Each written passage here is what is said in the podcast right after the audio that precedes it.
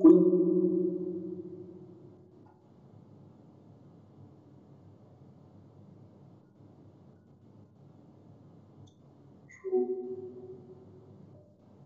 Mas chega.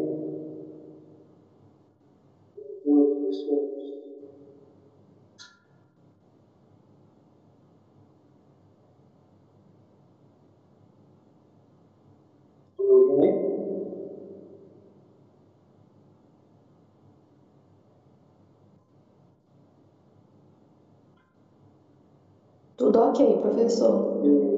Foi bom. Então, é, o professor, na aula anterior, iniciou novamente né, aquela revisão sobre o teoria geral dos recursos, especificamente com a matéria princípios recursais, mencionou, né, dentre os quais, o princípio da taxatividade, mencionando sobre a necessidade de se observar a legalidade né, recursal. Não houver revisão legal do recurso, não pode haver a perpetuação do processo do caso penal. Há a necessidade, em determinado momento, de se pôr fim ao litígio, né? ao conflito de interesses entre Estado e acusado. Daí porque surgiu o princípio da taxatividade, em razão, igualmente, do, da segurança jurídica, né? Tem uma previsão legal lá, especificando é, a via recursal, a espécie recursal, para se impugnar aquela decisão específica.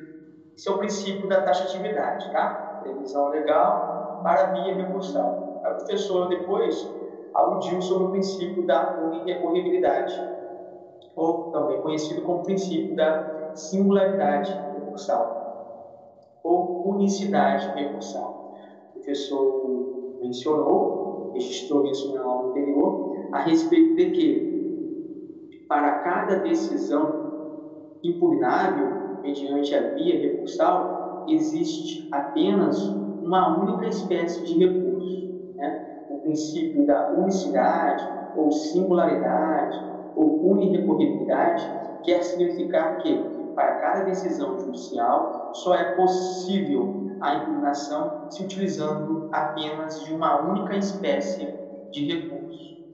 Só que uma doutrina não muito autorizada, muito técnica, ventilou sobre a possibilidade de haver, por vezes,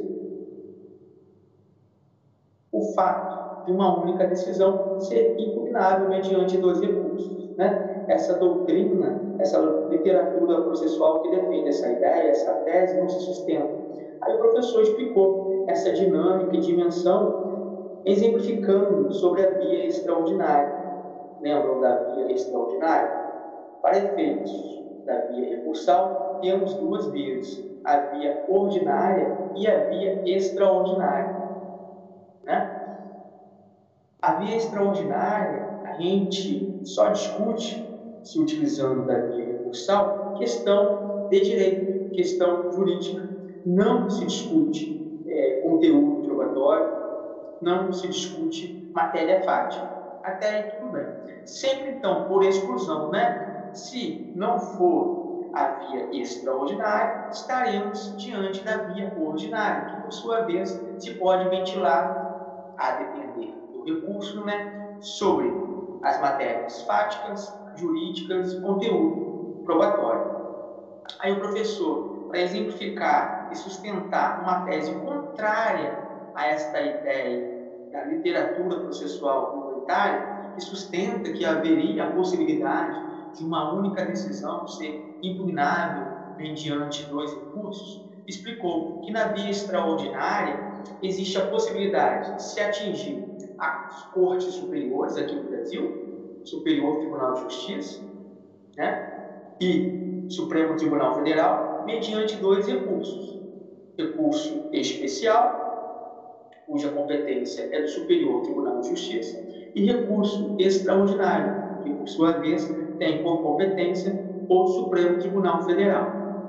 Só que, apesar de ser uma única via, via extraordinária, que os operadores do direito conseguem atingir estas cortes superiores, cada qual tem uma competência específica, né? O STF, em regra, tutela, preserva e é o guardião da Constituição Federal. Quando houver uma decisão passível de afastar uma norma constitucional, lesar algum preceito constitucional, se pode, em tese, com a via extraordinária, num recurso tecnicamente chamado recurso extraordinário, chegar até o Supremo Tribunal Federal.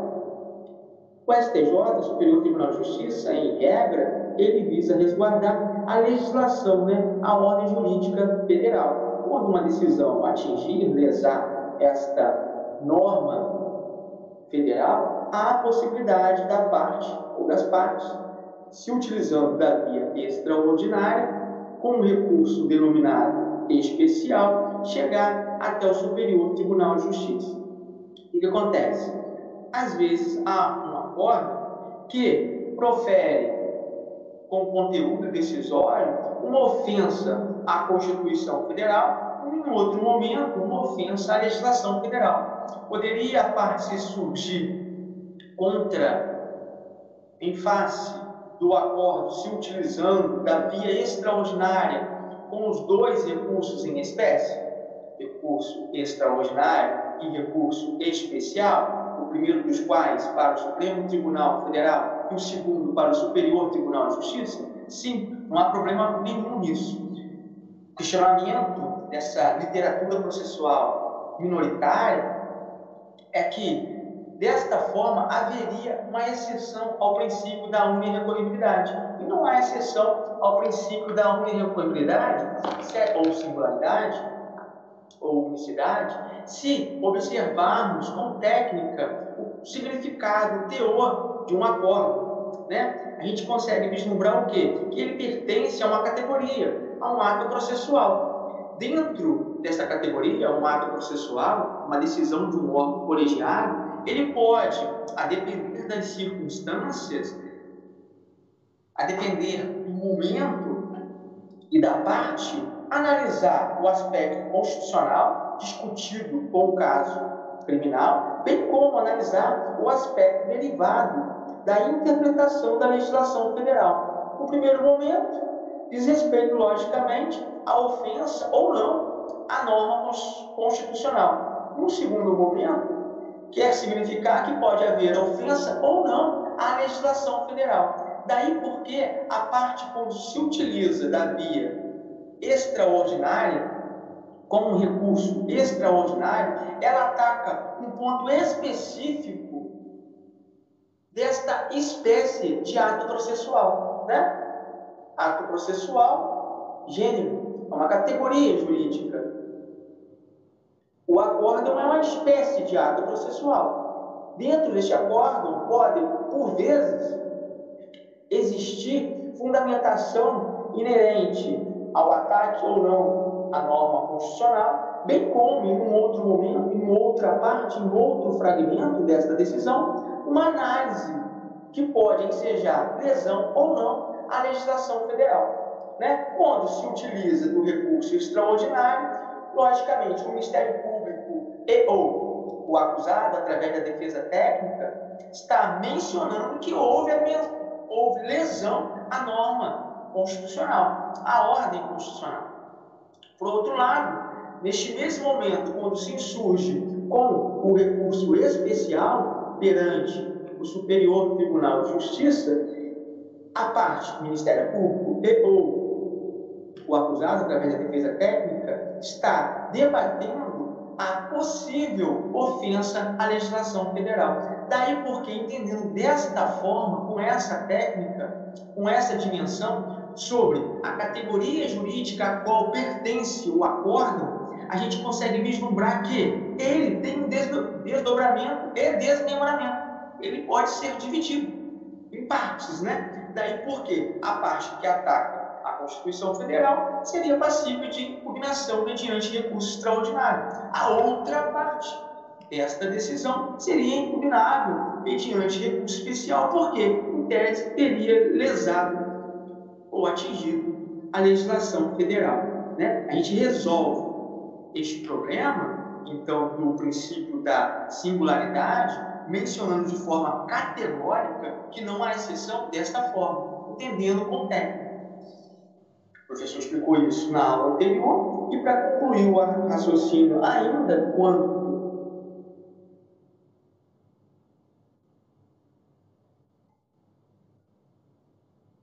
a primeira corrente, a qual corrente doutrinária defende a não exceção princípio da alma?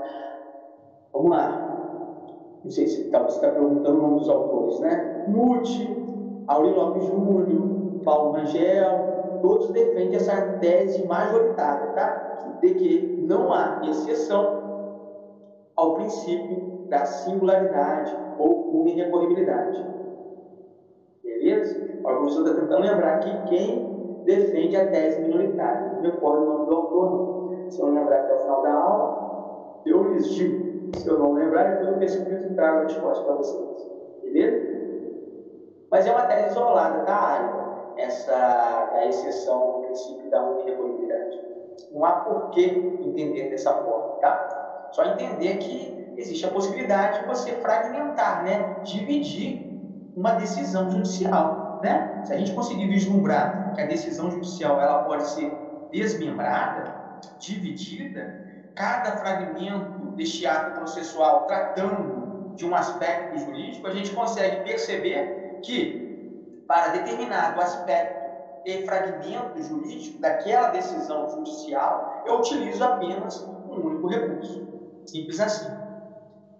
Se eu lembrar, tá? Eu falo. Se eu não lembrar, eu pesquisei quanto é ou ou ou Então, sobre ainda o princípio da unirrevogibilidade, ou singularidade, ou unicidade, repetição, a gente pode exemplificar para rechaçar né, essa tese minoritária. É, o rito né, bifásico do Tribunal do Júri. Ele foi modificado no ano de 2008 através da lei modificada, né, é, através da lei 11.889 Antes havia a previsão recursal de um recurso em espécie chamado protesto. O novo júri. Protesto. O novo júri. Né? Beleza. Quando.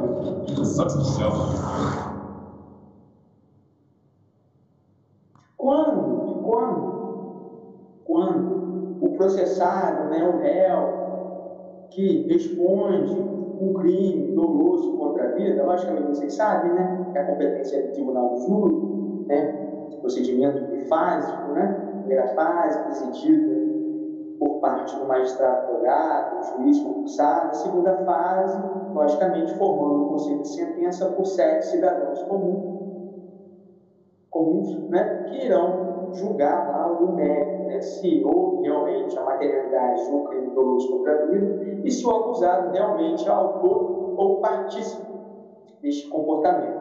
Até aí tudo bem. Antes da reforma, ou reforma, né, tecnicamente a modificação, reforma é quando se, se altera de forma absoluta toda uma legislação, um diploma legal. A modificação é algo mais pontual, outra modificação, né? A modificação pela lei 11.689 de 2008. Antes, havia um recurso chamado protesto por novo júri. Se o acusado fosse condenado e a pena atingisse o patamar de 20 anos ou mais, ele poderia se insurgir contra aquela decisão proferida por parte do Conselho de Sentença ou Tribunal do Júri através desse recurso. Bastaria isso existia apenas um único requisito objetivo, né? Que a pena fosse de 20 ou mais anos, beleza?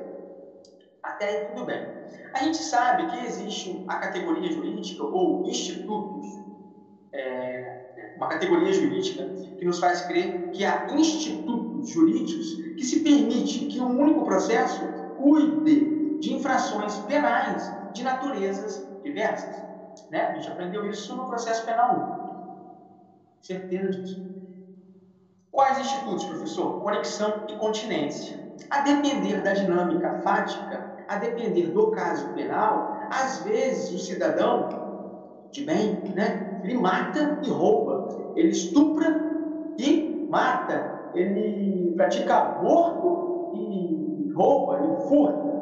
O que você quer dizer com isso, professor? Nessa mesma dinâmica, apenas um único processo irá tratar de infrações penais de naturezas diversas. Beleza?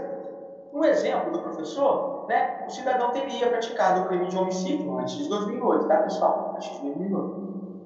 E um crime de roubo, ó, homicídio e estupro, enfim, rapaz, gente boa pra caramba. Aí foi pro júri, né? O júri foi lá e condenou, né? No crime de homicídio, o juiz aplicou lá 22 anos, né? No crime de roubo, aplicou lá 6 anos, 7 anos, enfim. Ele poderia se insurgir, logicamente já aprendeu hoje, não é lembrar não, é, não, é lembrar né, sobre o princípio da voluntariedade, vocês lembram? Ele poderia se insurgir contra, né, em face dessa sentença penal condenatória, se utilizando de dois recursos, né, o protesto por novo júri e o recurso de apelação o protesto por novo júri e o recurso de apelação. Na parte da sentença penal condenatória proferida, é, entre aspas, né, pelo tribunal do júri, né, quem prolaga a sentença no tribunal do júri é o juiz togado, tá? Quem emite o juízo de valor sobre o mérito da causa é o conselho de sentença, os jurados. Aí o juiz profere lá a, o, o jurado condena, o juiz é, tem a atribuição de prolatar a sentença. Prolata a sentença penal condenatória no sentido de condená-la a 22 anos no crime de homicídio, 6 anos no crime de roubo. Em face da parte da sentença, do fragmento da sentença que cuida do crime de homicídio, ele se serviria, se assim o desejasse, princípio da voluntariedade, com o recurso do protesto por novo júri, naquilo que diz respeito a infração penal dolosa contra a vida, e no outro fragmento desta mesma decisão, ele se insurgiria com o recurso de apelação. Beleza? Há exceção ao princípio da unicidade nesse aspecto também? Não, professor, acho que não, você já explicou essa porra. Né? Decisão judicial, ela pode ser fragmentada, dividida, né? A gente saber fazer a leitura. Deixa eu ver aqui antes da reforma. Ah lá, artigo 607. O protesto por novo júri é privativo da defesa e somente se admitirá quando a sentença condenatória for de reclusão, tempo igual ou superior a 20 anos, não podendo, em caso algum, ser feito mais de uma vez. Bacana, né? O protesto de novo júri, ele era inerente à defesa. Não poderia o Ministério Público se insurgir através, se utilizando né, do protesto por novo júri. Olha o artigo 608. Pô, não vai não.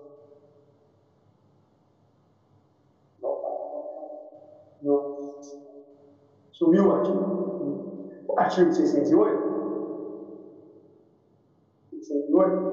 Está aparecendo na tela, seu computador aí? Slide? Fala do recurso de apelação, tá? Fala do recurso de apelação.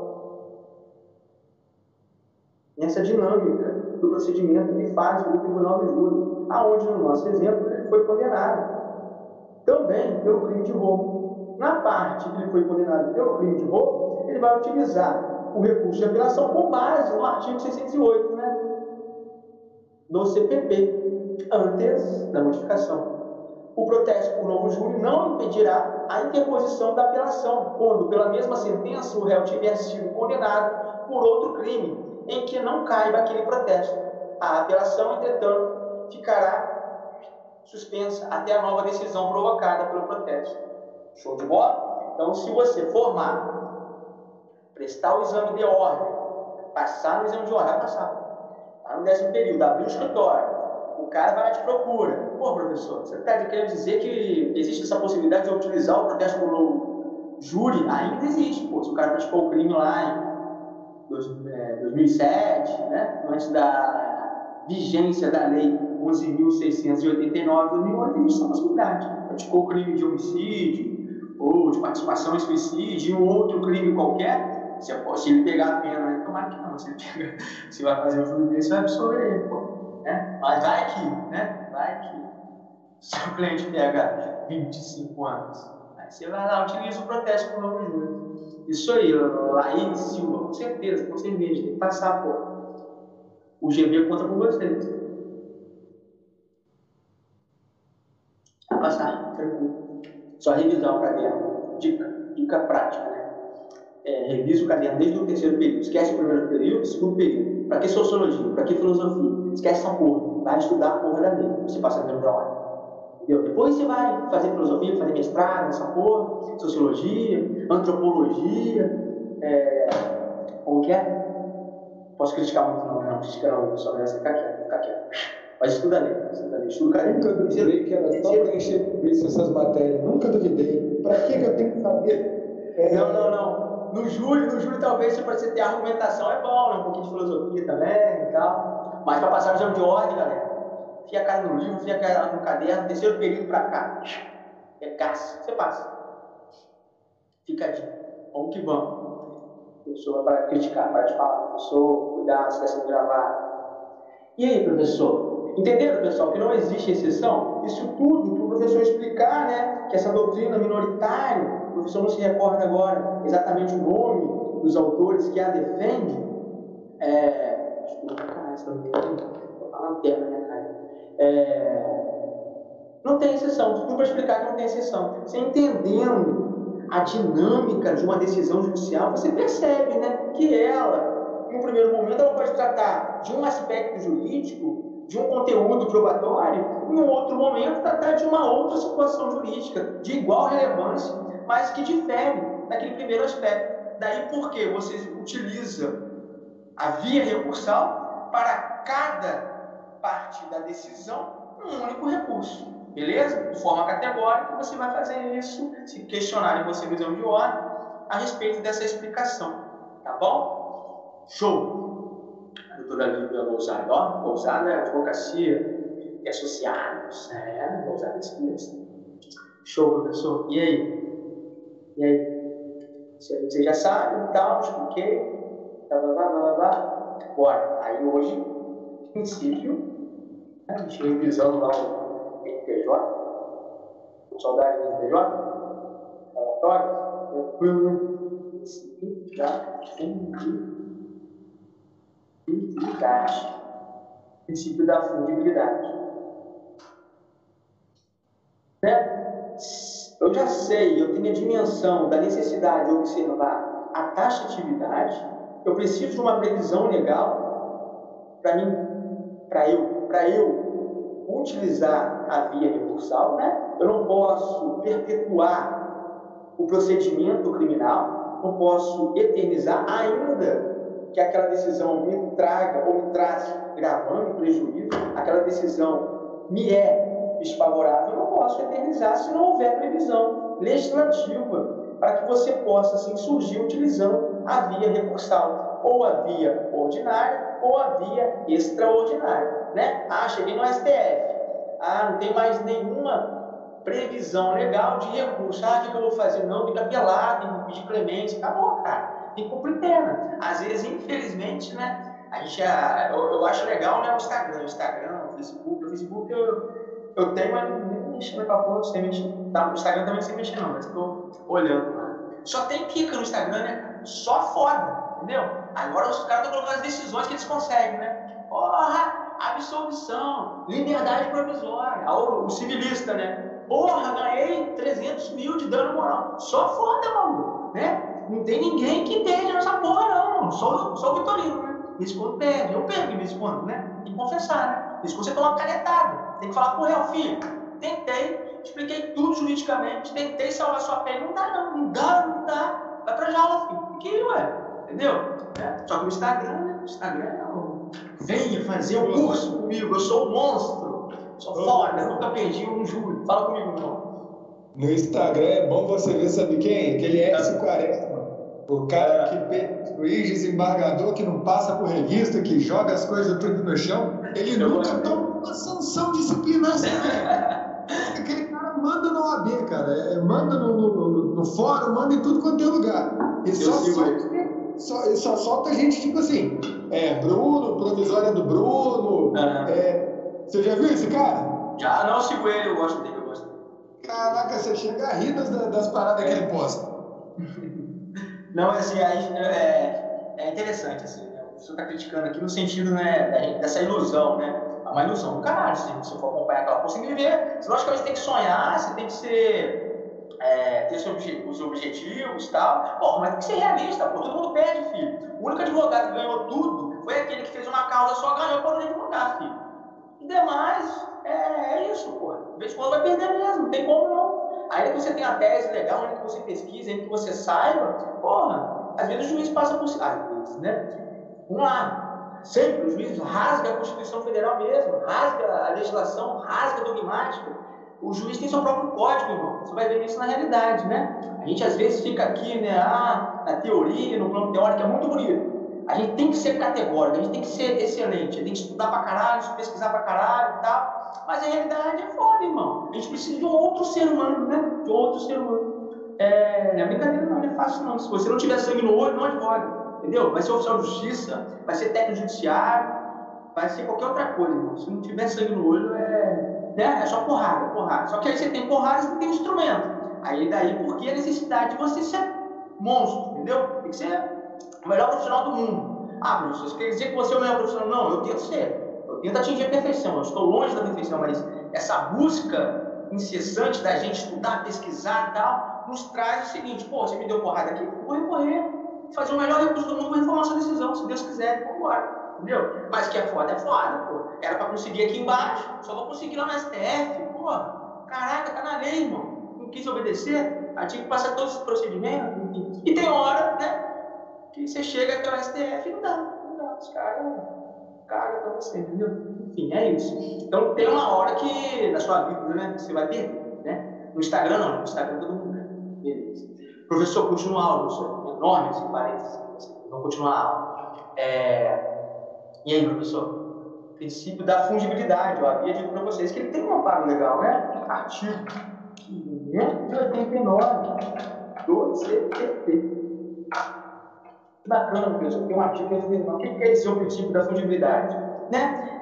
Eu já tenho uma dimensão de que eu preciso a legislação, legislação amparar a minha pena recursal, eu tenho ciência de que existe o princípio da singularidade, para cada decisão apenas uma única espécie de recurso, se para cada decisão existe apenas uma única espécie de recurso, eu tenho que utilizar, logicamente, um recurso adequado. Eu não posso lá me valer da via recursal e falar, ah, não, isso aqui eu vou utilizar o recurso de apelação, ah, se dane, eu vou usar recurso científico. Não é assim. Você tem que analisar a decisão, saber o momento processual, saber que existe a via recursal e se utilizar o recurso adequado. Porém, às vezes, nessa dinâmica legislativa, nos traz certa dúvida de qual recurso se utilizar. Pode causar, às vezes causa dúvida, sim, entendeu?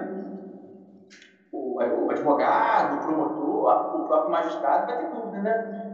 Até o Deus tem, tem, tem dúvida, né? Né? Deus, o representante do Poder Judiciário, tem dúvida. Ele não fala, né? Já viu o juiz falar que errou? Jamais. É... O que, que acontece? Aí você utiliza um recurso equivocado, né? Para não haver prejuízo, o legislador infraconstitucional previu no artigo 589 a fungibilidade recursal, né? Quando você interpõe um recurso equivocado, o Poder Judiciário, mediante a função jurisdicional, deve conhecê-lo como se adequado fosse, né? Era caso, por exemplo, de recurso, recurso em sentido estrito, e você se utilizou do recurso de apelação. O Poder Judiciário, por sua vez, percebendo o equívoco, o juiz natural, ele tem que fazer um juízo de admissibilidade recursal. Está dentro do prazo, né? Se houve gravando, se tem prejuízo, né? Se a parte que está recorrendo é a parte legítima para recorrer e, logicamente, saber se o recurso é adequado. Neste momento, quando você interpôs o recurso de apelação, neste juízo de admissibilidade, por parte do juiz natural, ele percebe, nossa, o Ministério Público, a defesa se equivocou. O que, que ele faz? Ele processa aquele recurso como se adequado fosse, sem problema algum. Né? Se era caso de recurso escrito, ele vai processar, dá, o mesmo, dá a mesma dinâmica processual, vai seguir o mesmo procedimento do recurso sentido estrito previsto a partir do artigo 581 do Código de Processo Penal. Beleza? A isso se dá o nome de fungibilidade recursal ao princípio da fungibilidade, conforme a previsão do artigo 589 do Código de Processo Penal. Esta é a regra.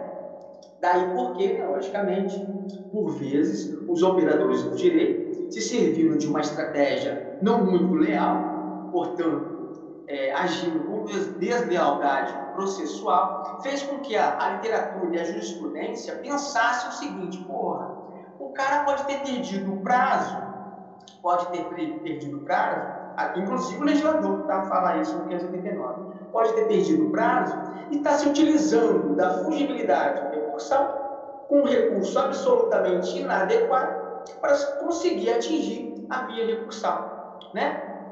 Ele passou o prazo dele, era caso, outro exemplo, de apelação, prazo recursal, a gente sabe né, que a parte tem cinco dias prazo peremptório, fatal, se perder, para interpor o recurso de apelação, tanto o Ministério Público quanto defesa. Aí escoa, passinho branco, o prazo, e a parte 1 se insurge contra a sentença. Daí porque, se utilizando de um subterfúgio, de uma estratégia não muito leal, ética, se utiliza da via recursal um recurso extraordinário ou recurso especial. Ah, acreditar que o juiz vai conhecer, processar este meu recurso errado como se adequado fosse. Aí o legislador infraconstitucional, sobretudo, né, sendo apoiado pela literatura, pela jurisprudência, entende o seguinte: quando houver má fé, não há porquê o representante do Poder Judiciário, mediante esse juízo de admissibilidade recursal, conhecer este recurso absolutamente equivocado. Né? Então, Neste exemplo que o professor deu, a doutrina e a jurisprudência entende pertinente a seguinte tese: se um recurso equivocado tiver prazo maior do que o recurso adequado, configura má-fé. Se o recurso errado tiver prazo maior do que o recurso certo, configura má-fé, daí porque não há de se aplicar o princípio da fungibilidade. Beleza? Exceção, né? Exceção. Ao princípio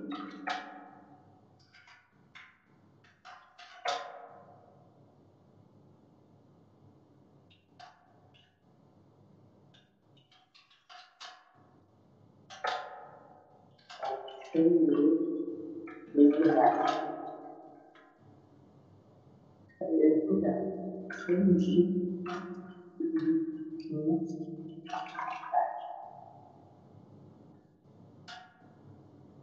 não pode haver mais deslealdade processual.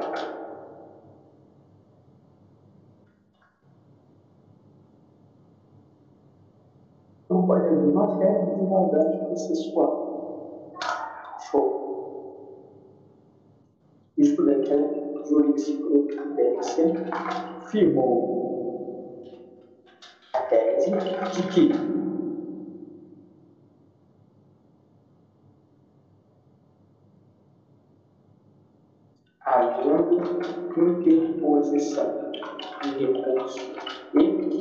equivocado e que este tem prazo superior ao prazo do recurso adequado, não merece ser conhecido. corrigir os erros aqui. Adequado. Deve sim.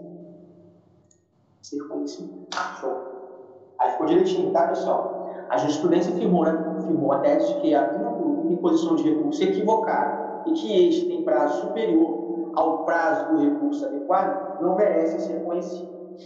Tá bom? No exemplo primeiro que o professor fez menção, da apelação e do recurso sentido estrito, não haveria qualquer problema, tá? Considerando que o prazo para interposição de ambos os recursos é de cinco dias. No segundo exemplo, que o professor mencionou que era caso de recurso de apelação, 593 do CPP, e a parte surgiu se utilizando do recurso extraordinário, enfim, não merece ser conhecido considerando essa tese jurisprudencial que afirma que o recurso equivocado, quando tem prazo superior ao recurso adequado, configura má-fé, configura deslealdade processual. Dá para se fazer uma crítica quanto esse pensamento, digamos assim, estático da jurisprudência? Porque é algo estático. Porque às vezes, às vezes, não é porque a parte, o Ministério Público e acusado se utilizam de um recurso inadequado, errado, com prazo superior ao que realmente era correto, que configura uma fé. Às vezes realmente um equívoco, entendeu? Eu acho que você colocar isso em uma tese e mencionar que toda vez que ocorrer esta dinâmica está configurada a deslealdade processual, daí porque se afastando do princípio da fungibilidade recursal, eu acho exagero, digamos assim. Eu acho que, a depender da causídica, né, da situação do caso concreto, dá para a parte se manifestar e justificar realmente né, que a interposição do recurso errado, que tem prazo superior, é, não faz com que, naquele momento, naquela situação específica, houve a configuração de qualquer deslealdade processual, daí porque não haveria que haver o juízo de admissibilidade negativo, não conhecendo o Poder Judiciário deste recurso. Mas, enfim, é a tese é, suplantada, né, apoiada, ratificada aí por parte da jurisprudência que é aplicada. Então, tome cuidado, tá? Começar a advogar assim, tem que saber direitinho, dar uma estudada na, na via recursal para não se equivocar e ter esse problema aí de não ser conhecido o seu recurso.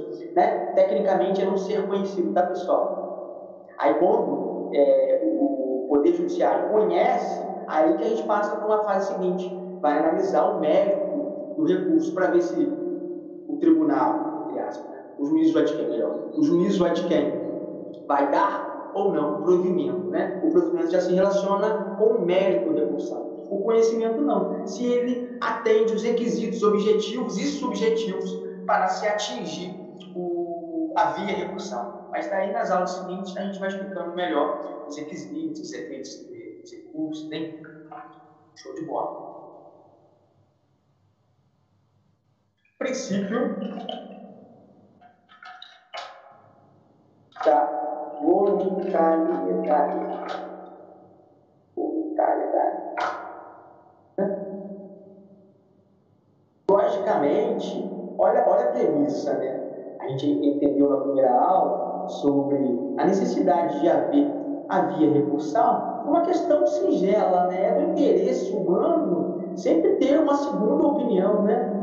É, daí porque quando uma decisão proferida lhe desfavoreça, trazendo tecnicamente aquilo que a doutrina chama de gravame, é lógico que há o interesse de tentar modificar, reformar, enfim, a depender do recurso, né, é, esclarecer ou integrar aquela decisão. Então, se o gravame, o prejuízo consequência, ou são consequências lógicas da decisão desfavorável a ambas as partes, ou uma das partes, logicamente que somente a parte, né, no nosso caso específico criminal, Ministério Público e acusado devem recorrer da decisão. Professor, mas isso é muito óbvio, professor. Parece óbvio, né? Tem fundamento. Artigo 574. 574 do CPT. Tem um amparo legal do princípio da voluntariedade. Mas nem tudo que parece ser óbvio é óbvio. Para alguns, né? Para alguns. Aí, ó. Artigo 574 do Código de Processo Penal. Os recursos serão voluntários, excetuando-se os seguintes casos, em que deverão ser interpostos de ofício pelo juiz. Né? A primeira parte do artigo. Os recursos serão voluntários, excetuando-se os seguintes casos em que deverão ser interpostos de ofício pelo juiz. Inciso 1. Da sentença que conceder habeas corpus. Aí o 2 já foi revogado de forma tácita.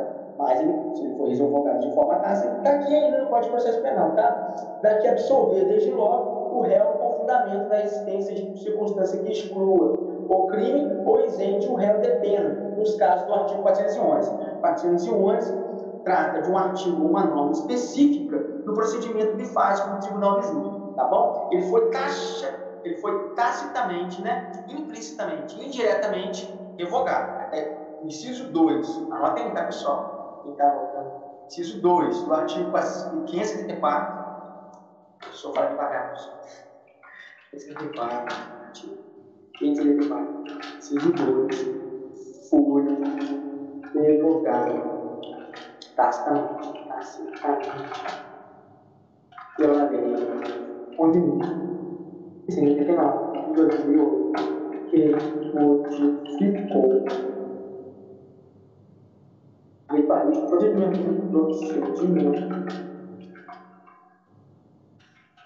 do tribunal do júri. Até tudo bem, beleza?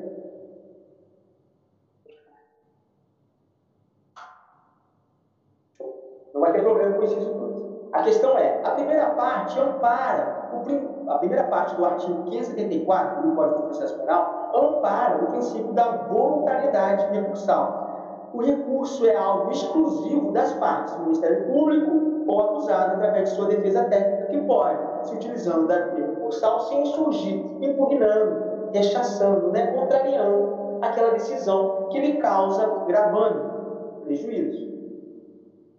A segunda parte pode, poderia ter um complicador, e teve um complicador, porque surgiu uma tese doutrinária, minoritária, explicando o seguinte: existe a possibilidade do juiz recorrer da sua própria decisão. Olha o recurso de ofício. Né? Os recursos serão voluntários, excetuando-se os seguintes casos, em que deverão, em que deverão ser interpostos de ofício pelo juiz. Inciso 1, da sentença de conceder habeas corpus. Quando o juiz prolata ou profere uma decisão, né, é, jamais, jamais essa decisão vai lhe, trazer gravando prejuízo. Essa decisão nunca é desfavorável a quem representa o Poder Judiciário, a quem tem a função precípua e típica de dizer o direito, função jurisdicional, né? Jamais. Não é porque o legislador fez menção à expressão recurso ofício, que o juiz estaria recorrendo da sua própria decisão, mas professor, literalmente a segunda parte do artigo 574 do Código de Processo Penal diz isso, que o juiz irá recorrer de ofício. Aí uma doutrina, a doutrina majoritária, né, veio por luzes a segunda parte do artigo 574 do Código de Processo Penal. Vamos lá?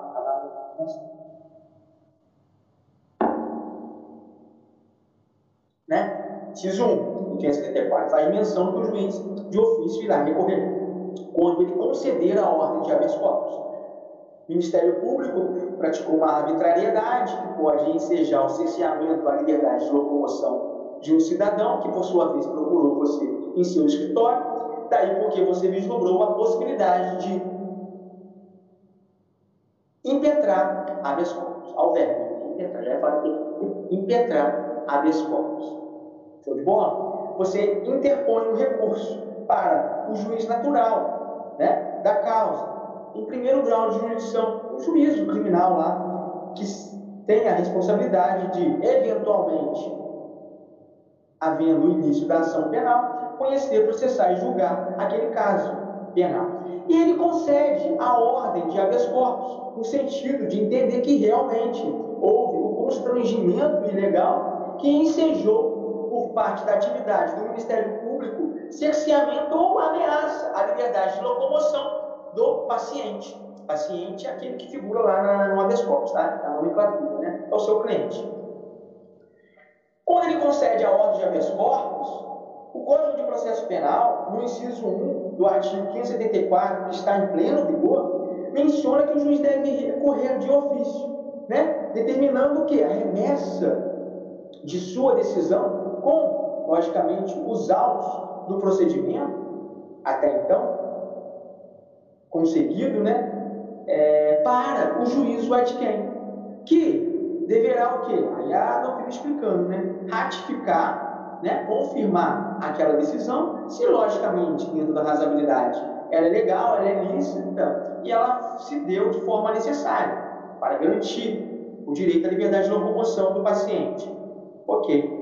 A doutrina menos autorizada mencionou que isso aí seria o recurso de ofício, o recurso por parte do magistrado. O magistrado, então, teria interesse em recorrer. Não, não, definitivamente não. A doutrina autorizada, técnica, mencionou o seguinte: é apenas um procedimento legislativo para a eficácia da decisão proferida neste exemplo que o professor citou, segundo a disposição do artigo 574, inciso 1 do Código de Processo Penal, ele precisa cumprir o trâmite regular para que o juízo quem?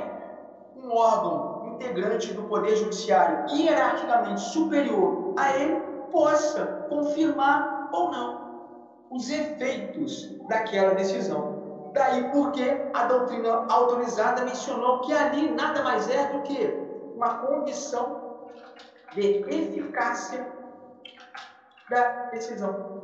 Condição de eficácia da decisão.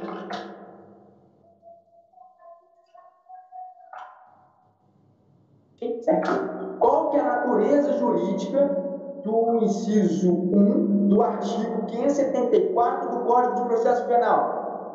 Condição de eficácia da decisão. Ah, é um recurso interposto por parte do magistrado, do juiz togado? Não, não. Natureza jurídica é isso daí. Para que a decisão proferida por este magistrado que concedeu a ordem de habeas corpus tenha força jurídica, portanto, tenha eficácia, ele precisa cumprir aquilo determinado por parte do legislador, especificamente nesta norma citada pelo professor.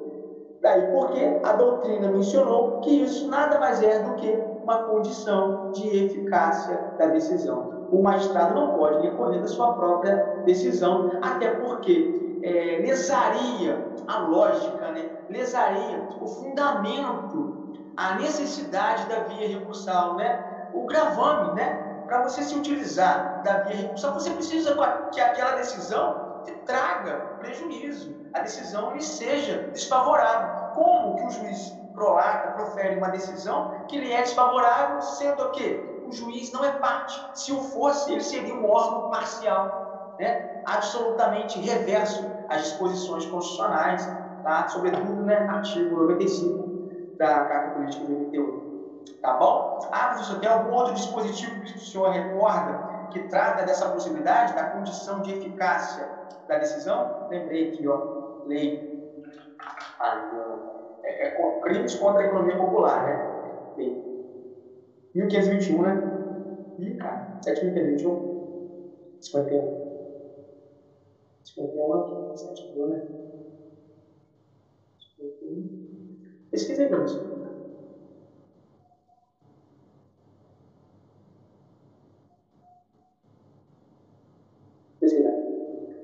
crimes contra a economia popular. É 7.521 ou 1.521? 7.000 crimes contra a economia popular. 1.521. 1.521 D51. Tá bom? Qual o artigo, professor, que você quer citar aí?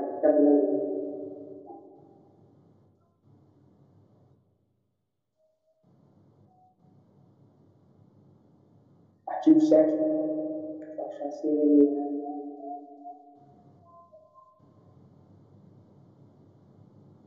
Artigo 7 da Lei 1521 de 51, que trata dos crimes contra a economia popular. Os juízes recorrerão de ofício sempre que absolverem os acusados em processo por crime contra a economia popular ou contra a saúde pública, ou quando determinarem o arquivamento dos autos do respectivo inquérito policial. Né?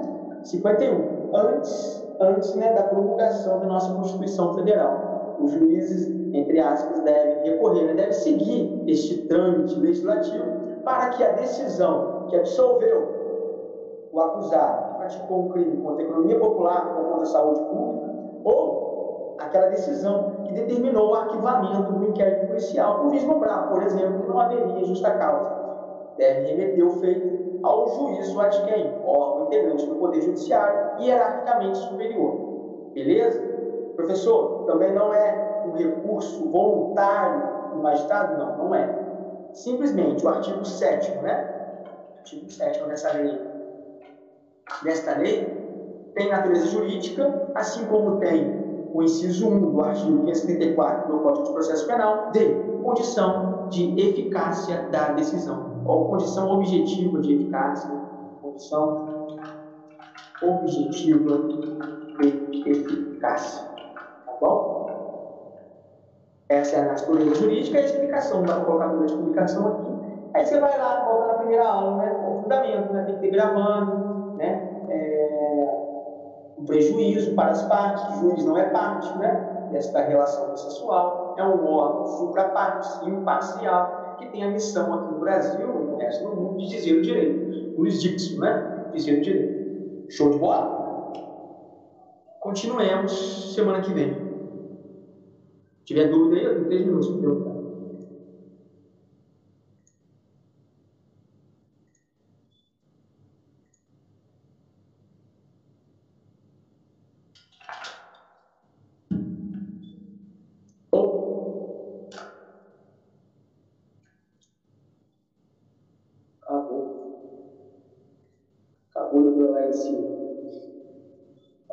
Com que é, que é.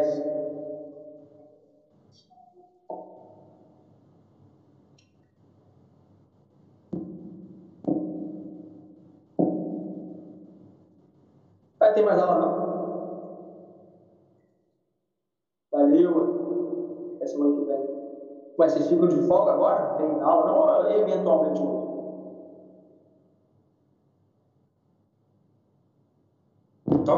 Continua aí, bora, cara. Tem não, tem o Nudo agora, tem Nudo.